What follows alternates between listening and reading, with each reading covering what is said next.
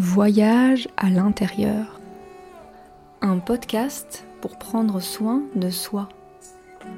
Mon petit traité intime d'écologie intérieure.